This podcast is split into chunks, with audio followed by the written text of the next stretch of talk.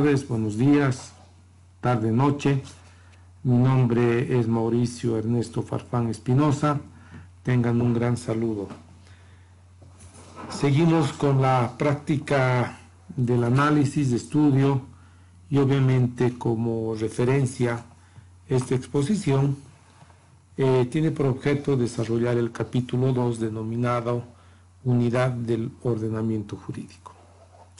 Con este capítulo 2 de la segunda parte, el autor Norberto Bobbio va a hacer referencia a las fuentes reconocidas y a las fuentes delegadas. En términos muy específicos, fuente es el lugar donde emerge algo. Y en ese contexto es eh, imprescindible señalar eh, qué es lo que eh, podemos entender por fuente. Entonces, fuente en términos señalados por el autor, generalmente señala que es donde proviene la norma y a eso se llama fuente. Y podemos distinguir que dentro de un ordenamiento jurídico o distinguir varios ordenamientos jurídicos que pueden ser simples o complejos. Sin lugar a duda, eh, el autor inicia el análisis haciendo preguntas al señalar lo siguiente. ¿Cuántas son las normas que integran el ordenamiento jurídico italiano? Y si nosotros contextualizamos a la legislación boliviana, podemos también hacer la misma pregunta. ¿Cuántas de las normas jurídicas que integran el ordenamiento jurídico boliviano? Para este tema eh, existen eh, también teorías y otras formas de explicar eh, cómo se va a desarrollar una vida social. Y obviamente, nuevamente estamos bajo ese escenario en el cual tenemos que delimitar si un ordenamiento jurídico es restringido o un ordenamiento jurídico es eh, complejo. Y obviamente podemos ver diferentes formas de análisis desde la perspectiva del legislador, que es el que crea la norma de acuerdo a la legislación italiana y también de acuerdo a la legislación boliviana porque nuestra constitución política del Estado establece cuatro órganos y entre los cuatro órganos el legislativo es el cual va a emitir la ley. Por tanto, si el legislador es el que crea la ley, esta ley está dirigida al súbdito, en el cual recibe puramente lo que realmente representa el legislador. Y por tanto, el legislador va a ser un cuerpo colegiado imaginario que en realidad va a estar compuesta por un conjunto de personas individuales que le van a dar un cuerpo y una existencia a aquella parte que va a ser la emisión de la norma jurídica. Por tanto, en una primera aproximación podemos decir que la norma jurídica tiene eh, como fuente la ley, y quien crea la ley es el legislador. Pero obviamente esta conceptualización genérica va a llegar a ser eh, analizada porque existe un grado de complejidad en cuanto al ordenamiento jurídico, porque éste va a provenir de ciertos hechos, de ciertas circunstancias, de ciertas conductas, de ciertos poderes y obviamente eh, las soluciones a las cuales se puede proponer a esta complejidad con relación a la unidad del ordenamiento jurídico, vamos a recaer en determinar cuáles son las fuentes que reconoce y, cuántas son, y cuáles son las fuentes delegadas. Para dar soluciones a la complejidad del ordenamiento jurídico, el autor propone los siguientes elementos a ser considerados. Primero, la recepción de norma o formulación producto del ordenamiento de ordenamientos diversos y precedentes y segundo la delegación del poder de producir normas jurídicas en poderes de órganos inferiores. Por estas dos razones contempladas en la página 148, obviamente eh, por las razones de estudio y de metodología, se van a definir las fuentes directas y se van a encontrar las fuentes indirectas, que se podrían distinguir en dos clases, las fuentes reconocidas y las fuentes delegadas. Entonces, si es eh, complejo la determinación del ordenamiento jurídico, nos preguntamos ahí de dónde proviene. Y obviamente de la multiplicidad de las fuentes de las cuales eh, afluyen las reglas de conducta, en última instancia tendremos que llegar a ver cuál es el grado de validez y de existencia, partiendo obviamente de los elementos típicos que nosotros habíamos visto las anteriores clases. Me refiero a la recepción, que es las personas o mandatarios a los cuales está dirigida la creación de una norma jurídica y por tanto la fuente reconocida va a ser obviamente la costumbre. En los ordenamientos estatales modernos en los cuales es una fuente directa que va a emanar después de la ley. Me pongo un ejemplo. A ver, eh, muy breve, porque obviamente tenemos tiempo escaso. Antes de que se tenga mediante ley o decreto supremo que el día lunes y martes de carnaval son, son feriados nacionales, primero existió una costumbre y la costumbre es el martes de Chaya y lunes y martes de carnaval. Esta costumbre no es propia de los pueblos latinoamericanos, sino es propia de Venecia.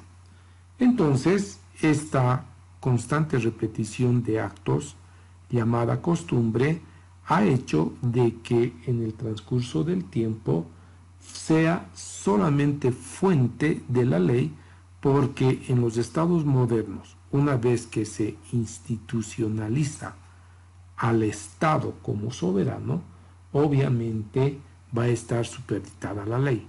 Por tanto, va a ser fuente de la ley y fuente del ordenamiento jurídico, obviamente la costumbre, ya que ésta va a ser la que va a emerger de los diferentes usos y costumbres en los cuales se ha venido desarrollando la eh, tradición de lunes y martes de carnaval en la legislación boliviana, que por decreto supremo siempre cae los lunes y martes de carnaval. Por tanto, va a ser la ley quien va a tener como fuente a la costumbre. Eso en lo que nosotros queremos expresar con, con referencia a la fuente.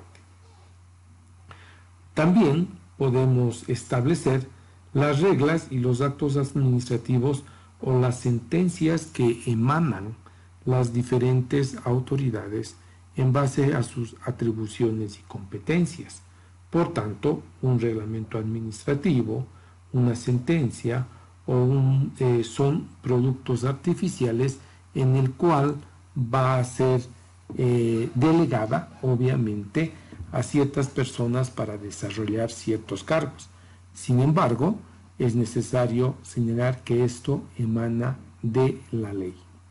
Por tanto, eh, un típico ejemplo a la que nos hace referencia el autor, que eh, una fuente delegada es un reglamento respectivo a la ley. Es decir, que los reglamentos son leyes, son normas generales y abstractas, pero a diferencia de las leyes, su producción se confía generalmente al Poder Ejecutivo, por delegación del Poder Legislativo, y una de sus funciones es la de integrar leyes muy genéricas que contienen solo máximo la dirección y que no pueden ser aplicadas sin una especificación posterior. ¿Qué quiere decir? Y parametrizando en la legislación boliviana. El reconocimiento de una delegación de una fuente delegada por ejemplo, son los reglamentos. Si, eh, si un órgano legislativo emite una ley con referencia a un determinado acto o hecho, obviamente la ley tendrá un objeto de carácter general y ésta emana del órgano legislativo.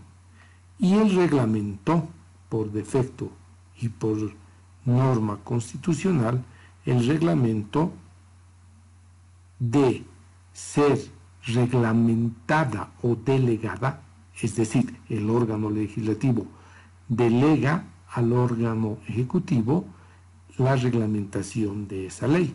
Por tanto, la mayoría de las leyes que se establece dentro de un órgano legislativo, necesariamente el órgano ejecutivo, mediante decretos supremos, procederá a la reglamentación. Es a eso lo que el autor llama fuente delegada. Obviamente que hay otro tipo de fuentes a las cuales hace mención. En la legislación boliviana, y para no entrar mucho a la legislación italiana, en la página 149, el autor, Norberto Bobbio, habla sobre las denominaciones del poder negocial. ¿Qué es el poder negocial o también llamado acto jurídico? El autor le llama poder negocial porque es una fuente de categoría en la cual va a estar delegada de manera clara para que dos o más personas dentro del marco de una norma jurídica necesariamente tenga que ser sujeto a una ley en otras partes. Por ejemplo, si quieren ver una, una fuente delegada del poder negocial, el Código Civil boliviano en su artículo 519 establece que la voluntad entre partes es ley. Por tanto, estamos enfrentando lo que Norberto Bobbio llama un poder negocial. Por tanto, va a suponer un grado de autonomía privativa a esa capacidad que tienen los particulares para emitir normas en un determinado interés, en un determinado espacio y obviamente dentro de un ordenamiento jurídico que le va a dar su vigencia. Obviamente que la ley que la ley establecida en el Código Civil boliviano, establecido en el artículo 519, va a ser un, ordenamiento jurídico menor porque ésta va a tener efectos solamente entre las, dentro de las partes contratantes, a lo que Norberto Bobbio denomina poder, poder negociar. Hay otros tipos de fuentes. Eh, ya hemos señalado las fuentes eh, reconocidas y las fuentes delegadas, pero hay tipos en cuanto a una formación histórica de lo que nosotros queremos ver si, el ordenamiento jurídico participa de la unicidad, es decir, si es único. Entonces, eh, para poder ver eh, todo lo que estamos determinando es de dónde emana el orden jurídico, de dónde proviene ese orden jurídico, de dónde son las fuentes a las cuales nosotros estamos haciendo referencia.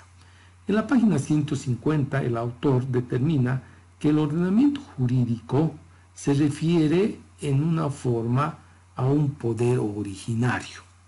Bueno, esto es, dice, el poder más allá del cual no existe otro poder sobre el que eh, pueda justificar el, ordenamiento jurídico. Entonces, a partir del poder originario, lo, denomina, lo denominamos la fuente de las fuentes. En otras preguntas, ¿qué es lo que nos está tratando de decir el autor? ¿Quién crea el ordenamiento jurídico? ¿Quién le da la facultad y atribuciones al órgano legislativo? ¿Quién ha creado la ley fundamental? La ley fundamental para nosotros va a ser entendida como la constitución política del Estado. Y alguien se pregunta, ¿y quién crea la constitución política del Estado? Pues ahí vamos a ir a las fuentes de las fuentes que va a ser el poder originario. Y otra de las preguntas que nos podemos hacer, ¿quién le da la validez o quién crea el poder originario? Entonces, lo que nosotros vamos a darle y tratar de desentrañar la complejidad del ordenamiento jurídico, va a estar señalado por algunos puntos que precisa el autor. Uno dice, todo ordenamiento no nace de un desierto, prescindiendo la metáfora, la, la sociedad civil en la que se forma un ordenamiento jurídico como es de una manera el Estado. Entonces, el ordenamiento jurídico no nace de la nada, no nace de un desierto. Lo que va a decir el autor, que este ordenamiento jurídico que después se va a transmitir el conocimiento sobre un poder originario, necesariamente va a nacer del el conjunto de habitantes, es decir, de la sociedad. Entonces, podemos hablar que en este caso nos vamos a encontrar a un límite externo del poder del soberano. ¿Quién va a ser el soberano?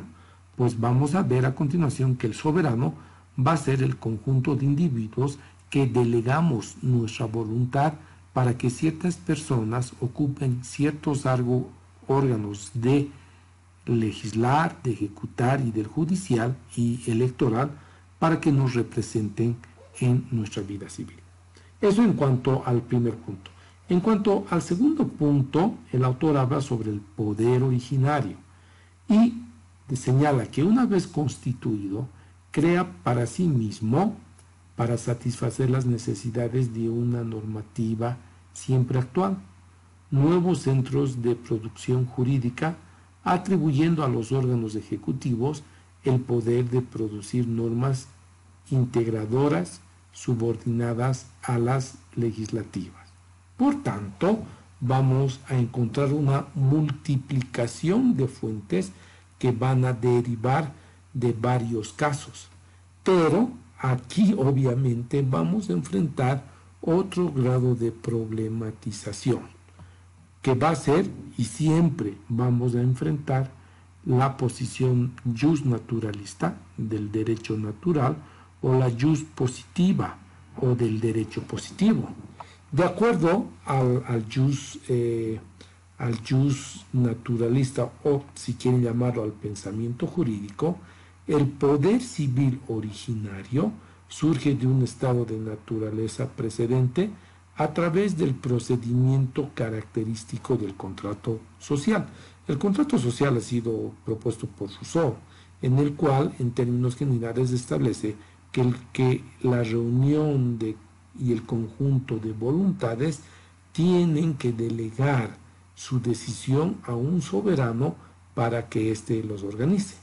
Y en el contrato social vamos a ver la hipótesis de que obviamente el poder originario está en la voluntad de las personas. Obviamente va a ser sujeto a muchas críticas por parte del derecho positivo, porque en las hipótesis del derecho natural va a desaparecer obviamente eh, y va a ser complementado porque cuando va a emerger el derecho positivo va a caer obviamente en la ley.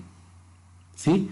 Por tanto, las posiciones just positivistas en las cuales están Norberto Bobbio, Hans Kelsen y otros autores, vamos a determinar que van a aceptar un conjunto de hipótesis que van a tratar de hablar de la auto, autolimitación del Estado.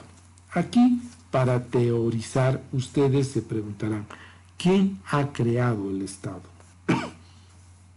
Obviamente, el conjunto de hipótesis a las cuales hacen tanto los just naturalistas como los just positivistas sobre la unidad del, del, eh, ordenamiento jurídico se va a determinar de acuerdo a lo que nosotros vamos a estudiar la, eh, la norma fundamental. Ya llegamos a eso. ¿Cuáles son pues las fuentes del derecho? Eh, la distinción entre fuentes originarias y fuentes derivadas que las habíamos señalado eh, se han subdividido en fuentes derivadas y en fuentes reconocidas. y obviamente en las fuentes delegadas a cuales nos hemos referido y hablamos también de las fuentes de las fuentes. La fuente de las fuentes es el poder originario, pero no hemos hecho hasta ahora una distinción eh, de lo que nosotros queremos entender por fuentes del derecho.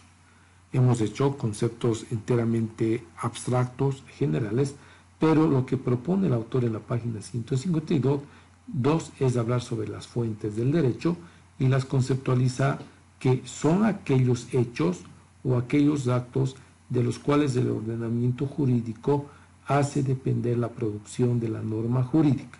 Por tanto, el conocimiento de un ordenamiento jurídico y también de un sector particular a este ordenamiento jurídico parte siempre de la enumeración de sus fuentes.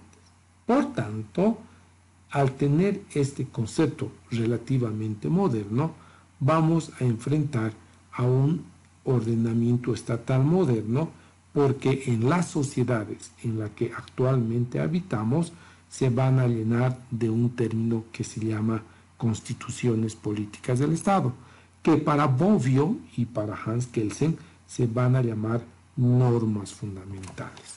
Entonces, bajo esas premisas y tratando de hacer alguna clasificación a este tipo de normas, que son complejas en cuanto a las normas primarias que puedan emitir a estas las va a clasificar de una tripartición clásica en normas imperativas, que son las que dan un mandato, las prohibitivas son las que se abstienen de hacer y las permisivas, como su nombre las determina, de dar.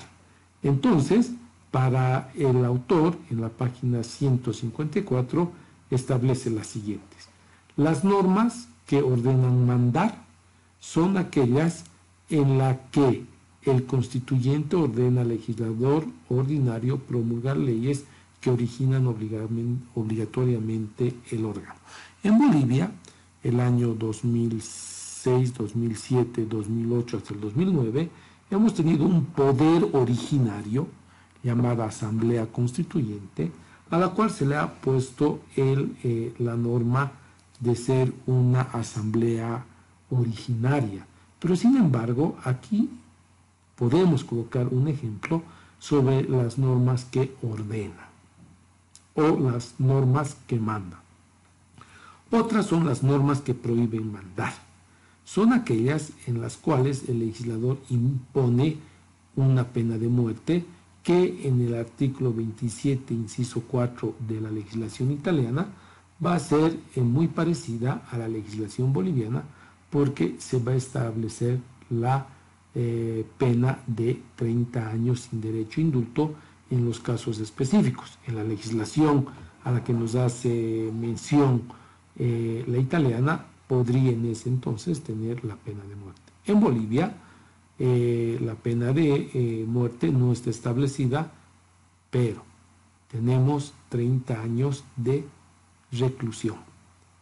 Y tercero, son las normas que permiten mandar en todos los casos en los que el constituyente considera que no debe intervenir para dictar normas sobre algunas materias. Es decir, que se puede decir al que le permita regular el legislador y obviamente esté dentro de los límites establecidos por la norma. Después, en cuarto puesto las pone las normas que ordenan prohibir.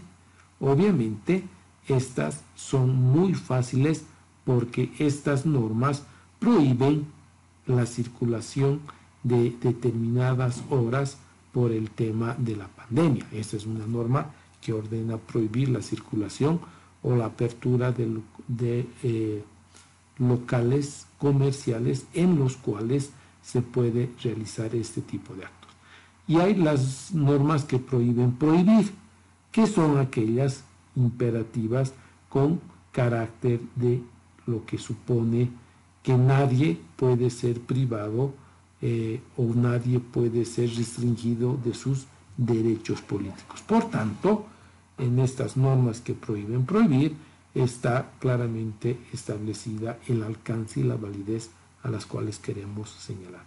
Después tenemos las normas que, que permiten prohibir, son las que van a constituir que el legislador va a tener las facultades que le van a permitir prohibir a otros órganos de igual o de menor jerarquía la realización de ciertas conductas, de ciertos actos o de ciertos hechos.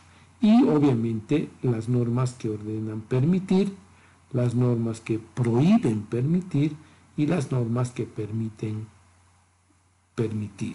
Son las normas que realizan actos. Una norma que permite permitir es que durante la cuarentena se levanta la cuarentena y se va a permitir la reanudación de actividades laborales, comerciales, privadas y otras. Por tanto, en, este, en esta clasificación de estos nuevos puntos pasamos a la exposición de la elaboración gradual del ordenamiento jurídico. Habíamos dicho que es complejo el ordenamiento jurídico sobre el cual hemos llamado si hablar de un ordenamiento jurídico es lo mismo que consideramos algo unitario. Si son un conjunto de normas dispersas, con, eh, conjunto de normas jurídicas, ¿cuáles son estas? Estas eh, van a ser fácilmente comprensibles a partir de un ordenamiento jurídico unitario y obviamente a partir de las fuentes. El autor en la página 155 va a dar origen a la teoría kelseniana cuando considera que esta teoría sirve para explicar la unidad de un ordenamiento jurídico complejo.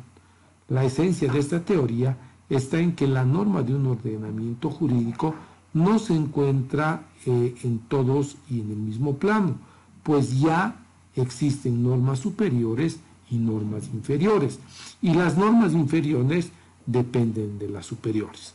Por tanto, todo ordenamiento tiene una norma fundamental y en esta norma le da la unidad a todas las otras normas.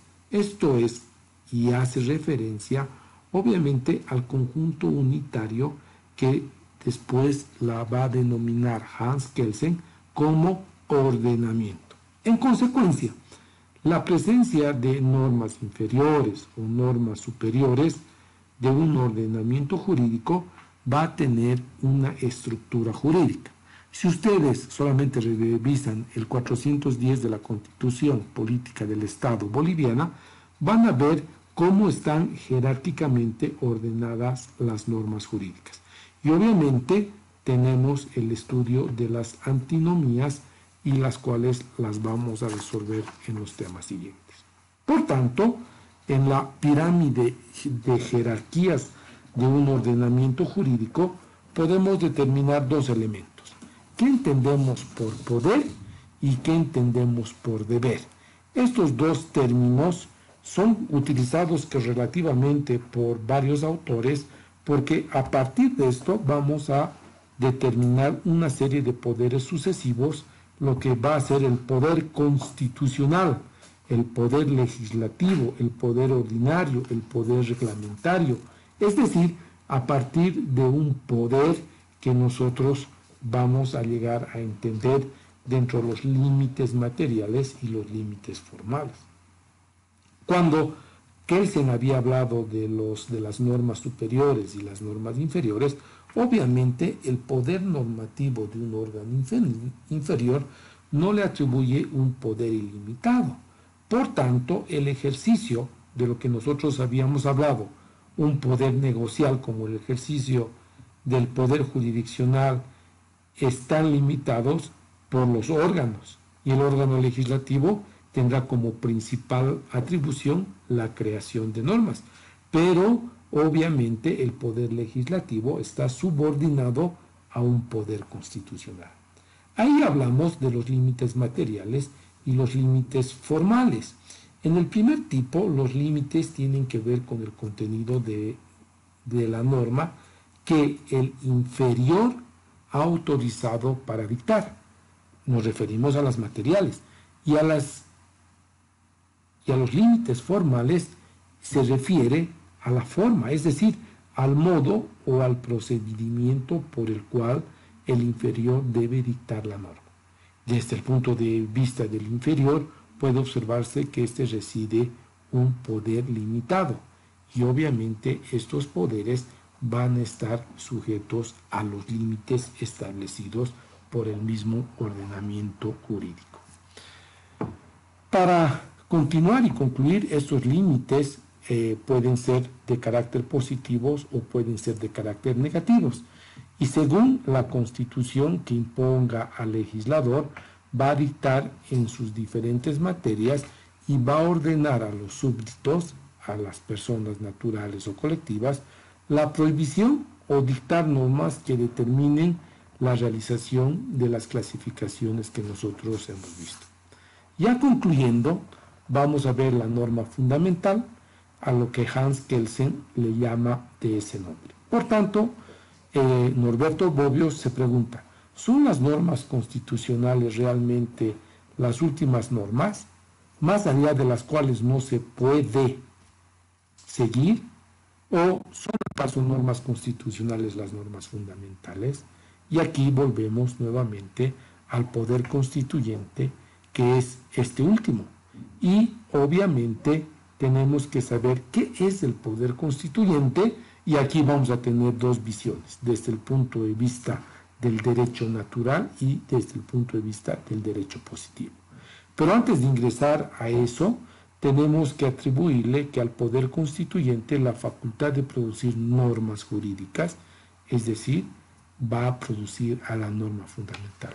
Si ustedes quieren poner en términos eh, más claros, el poder constituyente le va a dar origen a las constituciones políticas del Estado. Pero para no confundir, el legislador eh, en el tema de Norberto Bobbio le va a denominar la ley fundamental. Esto que va a estar en relación con la obligatoriedad donde la colectividad le va a dar el poder y la obligación de que el poder constituyente emane y señale normas jurídicas. Entonces, la norma jurídica que, se que produce el poder constituyente es la norma fundamental. El hecho de que esta norma no se exprese no significa que no exista, pues a ella se nos referimos como el fundamento sustentativo de la legitimidad de todo un sistema. Por tanto, el fundamento de la validez de todo sistema jurídico y de toda la unicidad del ordenamiento jurídico va a estar obviamente en tener una norma fundamental que acoja y que exija la norma fundamental su principio de validez la va a constituir como un ordenamiento jurídico. En algunas posturas no positivistas van a preguntarse quién crea o quién es el, el poder, el poder, el poder originario. Y en la página 164 se habla sobre las siguientes. El poder, todo poder viene de Dios es un concepto just naturalista que no lo comparten los just positivistas, porque en esta doctrina integra que la norma fundamental de un ordenamiento jurídico, al afirmar que el deber de obedecer al poder constituyente deriva del hecho de que el poder proviene de Dios. Esto quiere decir que ha sido autorizado por Dios para dictar normas jurídicas válidas. A eso se referían pues las monarquías. ¿No ves? Las monarquías, los reyes se creían hijos de Dios y tenían la capacidad de dictar leyes que eran nada menos que su manifestación de voluntad. Obviamente que el positivismo la va a rechazar. Después habla sobre el poder de obedecer, el poder constituido se va a derivar de la ley natural, que va a ser una correlación a lo que estamos diciendo, que todo poder viene de, de Dios. Y obviamente el punto C, que el deber de obedecer al poder constituido se deriva de una convención originaria, en la que el poder tiene su propia justificación. Y obviamente, si hablamos de poder, tenemos que hablar de la fuerza. Pero ¿qué entendemos por fuerza en cuanto a su contenido? Fuerza es el conjunto de políticas que en determinados momentos históricos se imponen e instauran un nuevo ordenamiento jurídico. Se objetará entonces que hacer depender todo un sistema normativo del poder originario significa reducir el derecho a la fuerza. Este es uno de los temas también de análisis y complejos porque la relación entre derecho y fuerza nos vamos a referir a las teorías que van a originar la teoría del fundamento del poder con la fuerza. Para tener un conocimiento sobre la página 166-167, el autor recurre, y que después la va a refutar, va a señalar la teoría de Hans Kelsen.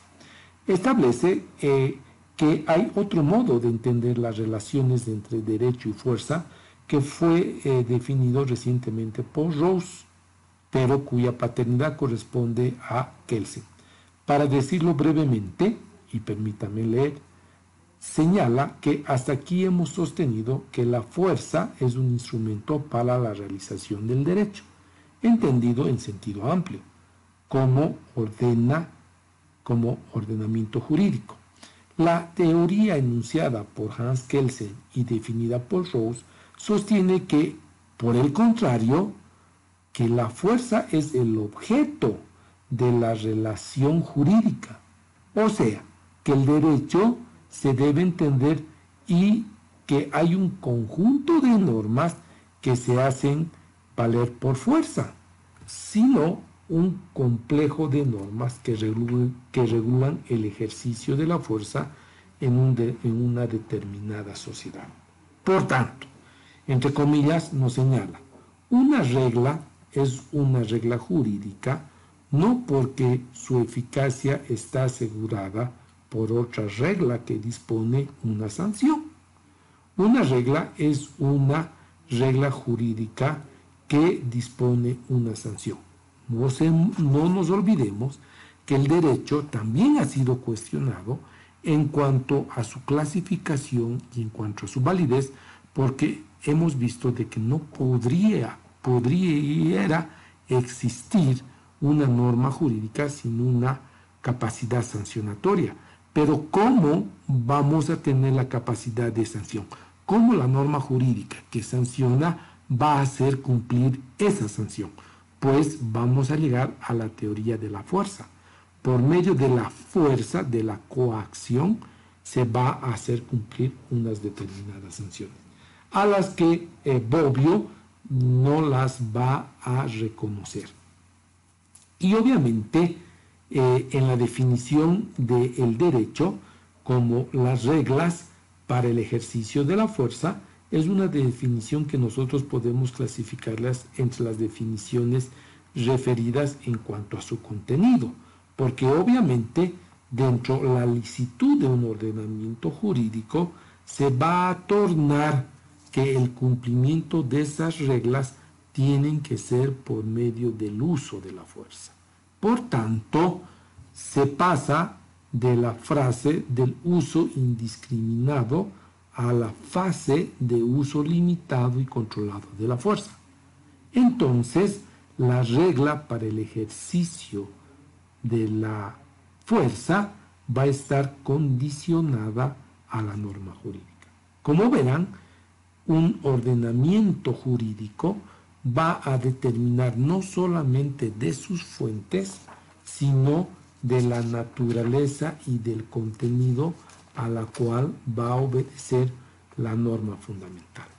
Con esto ya terminamos el capítulo 2 en el cual ya nos preparamos para continuar con el capítulo tercero que lo vamos a expresar en otro momento. Tengan ustedes eh, un gran saludo y estaremos muy pronto exponiendo el capítulo tercero de la parte segunda que, que se titula Coherencia del ordenamiento jurídico. Hasta luego.